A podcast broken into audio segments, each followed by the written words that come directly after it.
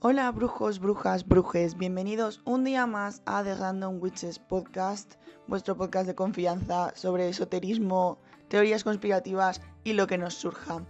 Hoy os traigo un especial, hoy os vengo a hablar de la noche de San Juan y las hierbas eh, de San Juan, pero no solo el hipérico, sino en general las hierbas que se relacionan con esta noche de San Juan y también el origen de esta festividad.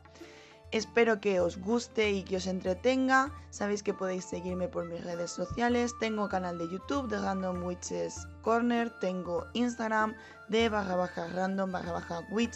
Podéis encontrarme en Coffee si os gusta lo que hago y me queréis invitar a un pequeño café. Por ahí siempre estoy disponible para vosotros, para lo que queráis. No dudéis en contactarme. Sabéis que también tengo disponibles citas para echar las cartas del tarot, oráculos, Contesta tus dudas si te interesa y habla conmigo si también te interesa. Vamos ya a por el capítulo sobre la noche de San Juan y las hierbas relacionadas con el mismo.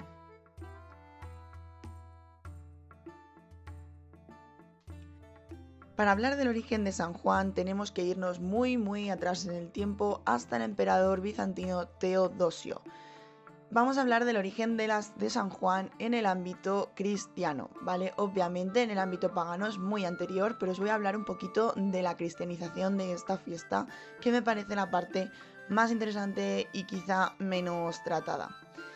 El emperador bizantino Teodosio se empeñó en el siglo IV en perseguir a todos aquellos que practicasen creencias o cultos paganos y declarar el cristianismo como religión oficial del Imperio Romano de Oriente y Occidente en lo que llamamos el Edicto de Tesalónica.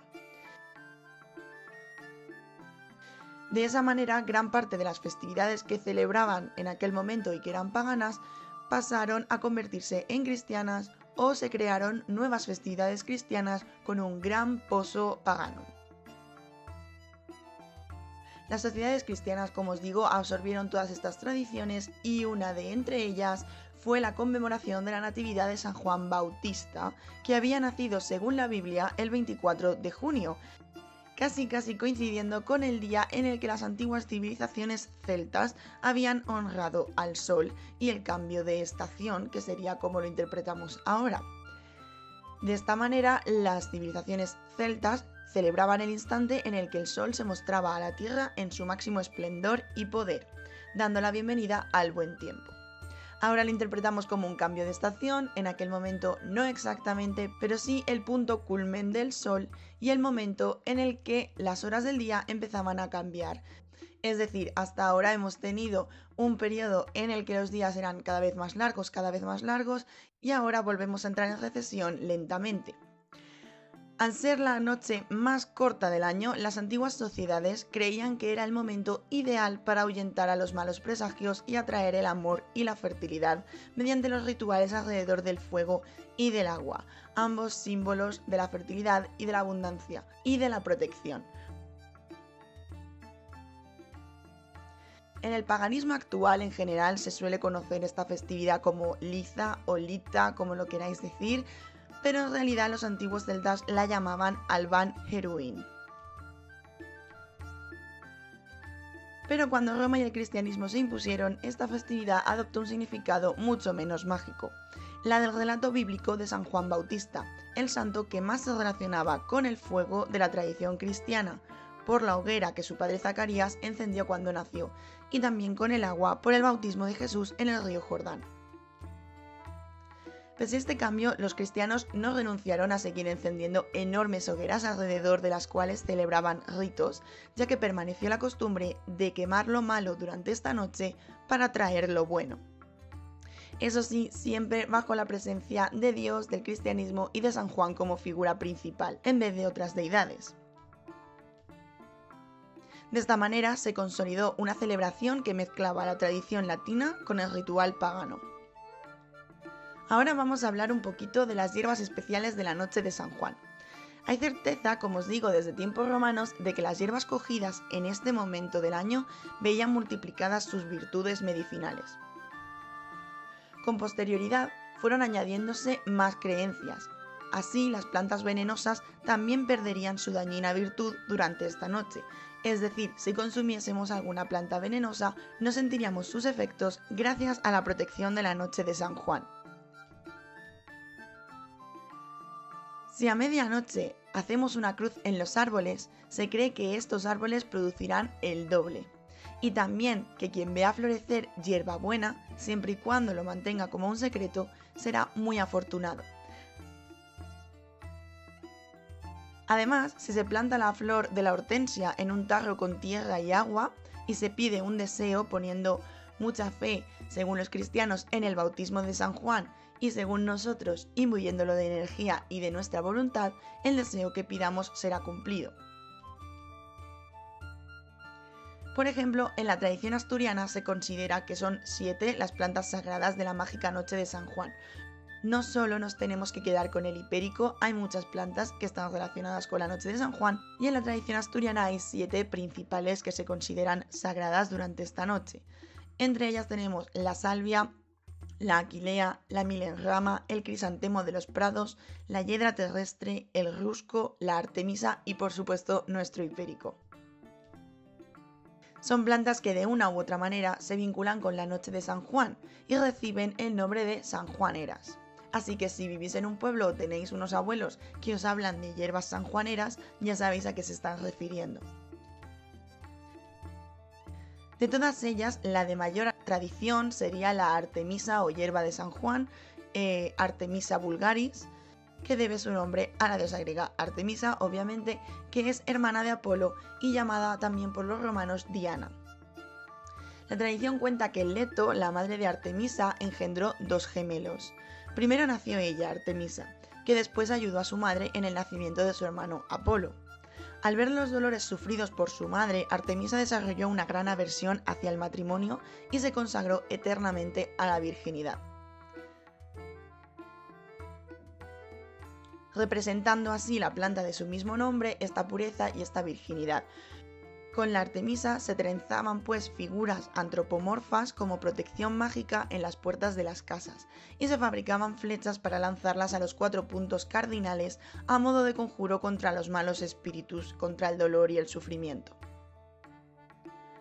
También una antigua tradición alemana, que está recogida en un tratado del siglo XVI, nos habla de que en la mayoría de los pueblos y ciudades pequeñas de Alemania por aquel entonces se encendían hogueras la víspera de San Juan. Este es el rito que más se parecería a nuestros ritos actuales o a la celebración de San Juan que tenemos en la actualidad.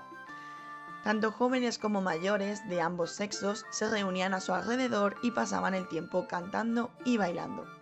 Según esta tradición también era corriente llevar guirnaldas de Artemisa y verbena y mirar el fuego a través de manojos de espuelas de caballero, con la creencia que al hacer esto se mantendrían sanos los ojos durante todo el año. Todo el que se marchaba terminaba arrojando la Artemisa y la verbena por la que habían mirado al fuego, diciendo que toda mala suerte me deje y se queme aquí con esto. De esta manera estarían protegidos y tendrían un año próspero y saludable.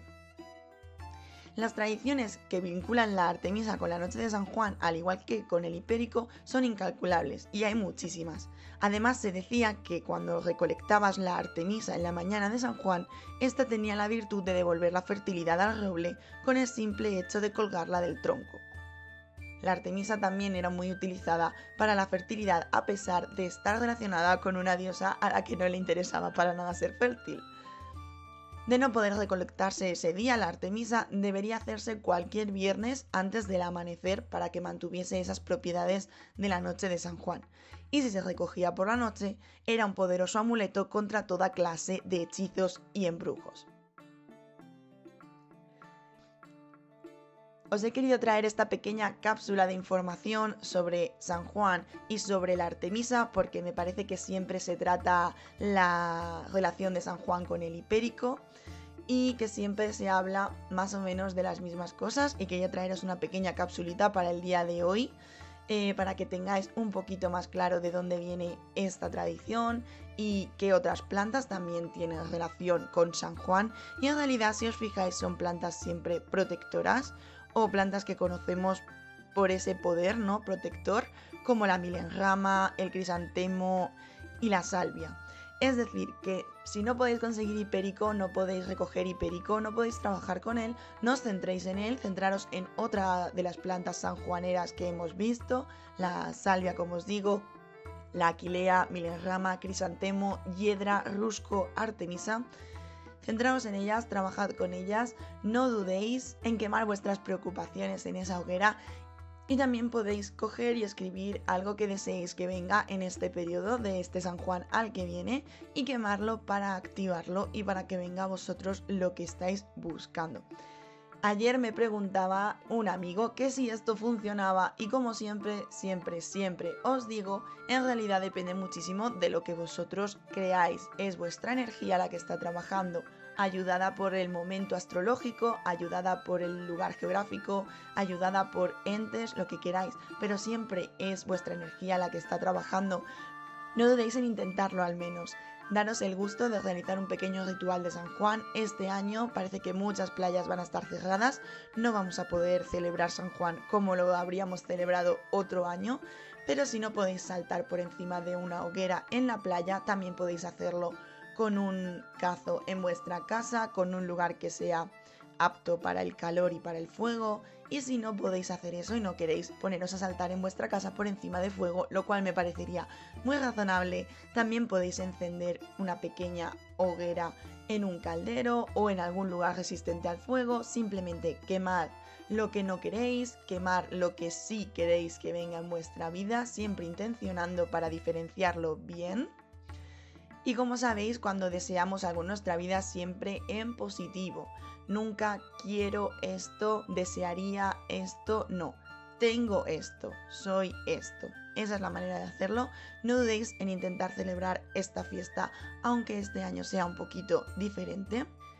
Y si realizáis rituales de San Juan y queréis compartirlos por redes sociales, me podéis etiquetar y comentármelo si vais a trabajar con una de estas plantas que hemos visto hoy, que también tienen relación con San Juan y que no son el hipérico. Y si os ha gustado el podcast, ya sabéis, seguidme por Instagram, que ahí os anuncio cuando vienen podcasts nuevos.